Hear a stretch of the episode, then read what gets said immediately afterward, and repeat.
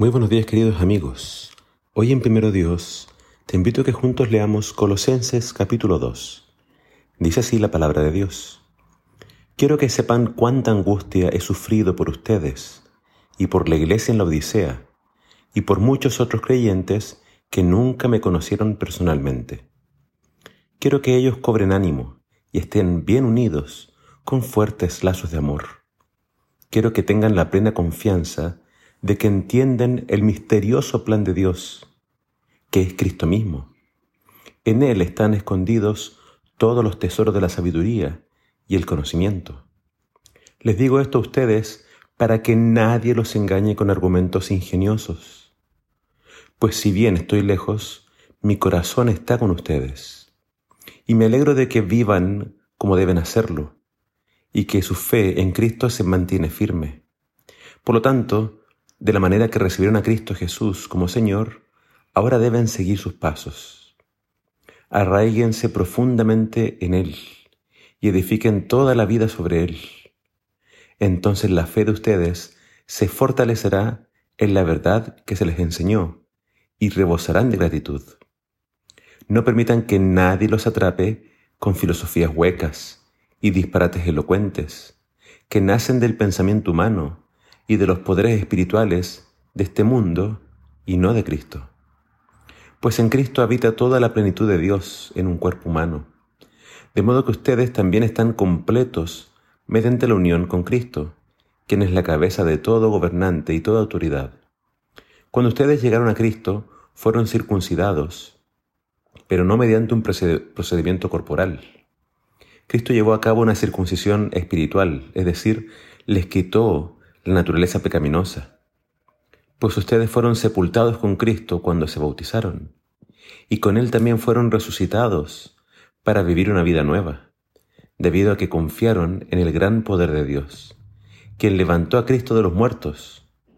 Ustedes estaban muertos a causa de sus pecados, y porque aún no les habían quitado la naturaleza pecaminosa.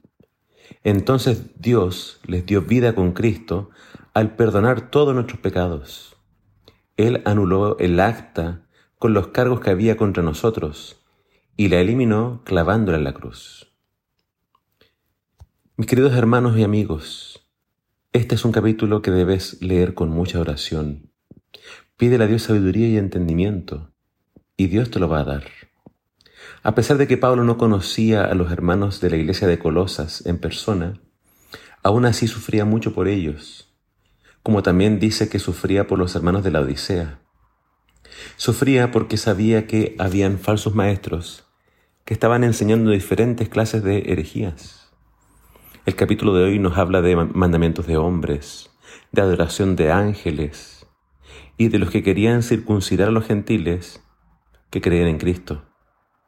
Es decir, tenemos que siempre estar atentos a qué clase de adoración y servicio le prestamos a Dios.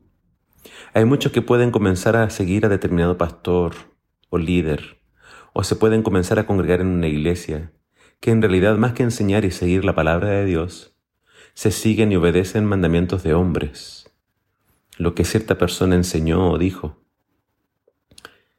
Los falsos maestros van a usar filosofías huecas, disparates elocuentes y argumentos ingeniosos, es decir, lo que ellos dicen procede de su imaginación o de un corazón que lamentablemente se va por otros caminos.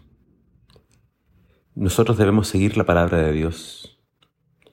Nosotros debemos buscar una iglesia donde la Biblia sea la máxima autoridad. Pero también hay que tener cuidado porque hasta eso puede llegar a ser torcido. Hay personas que tuercen las escrituras y entonces enseñan cosas que no están en la Biblia. Muchos maestros van a presumir de tener gran conocimiento en asuntos secretos y ocultos. Todo eso es falso. Debemos tener mucho cuidado. Hay personas que han querido encontrar mensajes ocultos a las escrituras y tratan de descubrirlos mediante la numerología. Hay muchas personas que, como te digo, pretenden tener una mayor sabiduría o que han llegado a conocimientos secretos. Pero lo que Dios quería enseñarnos en su palabra es claro. El tema principal de la Biblia es Cristo Y si tenemos a Cristo, lo tenemos todo. Cuidado entonces con las personas que quieren hacer decir a la, a la Biblia cosas que la Biblia no enseña ni dice. Ahora la pregunta, ¿fue la ley de Dios clavada en la cruz? Muchos enseñan eso. Muchos enseñan que la ley ya no, tiene que ser guardada porque la ley fue clavada en la cruz. Esa es una gran mentira. Están torciendo las escrituras. Siempre debemos estudiar el contexto de cada texto para saber realmente cuál es el tema del cual se está hablando. Pablo acá está hablando de un acta o decreto que estaba en nuestra contra. Él está hablando de la circuncisión. Eso era lo que estaba en contra de los gentiles. Por eso siempre tú vas a ver en la Biblia que a los gentiles muchas, muchas veces los llamaba de incircuncisos. La circuncisión era lo que separaba a judíos de gentiles. Y eso es lo que Cristo vino a deshacer. Eso fue lo que Él clavó en la cruz. En Cristo ya no hay más divisiones culturales. Cristo vino a unirnos a todos mediante la fe. Que nadie te engañe. El, único secreto de Dios es Cristo. Cristo es todo. Si tienes a Cristo, no necesitas nada más. En Él somos perdonados y santificados.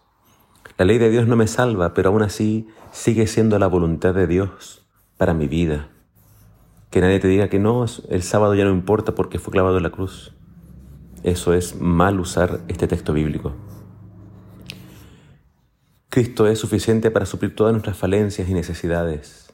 No hay nada que tú puedas hacer para hacerte más santo o más amado por Dios. Cristo es quien logra todo eso por nosotros y en nosotros. Pon tu fe y tu esperanza únicamente en Cristo y deja que Cristo grabe su ley en tu mente y en tu corazón. Que el Señor te bendiga.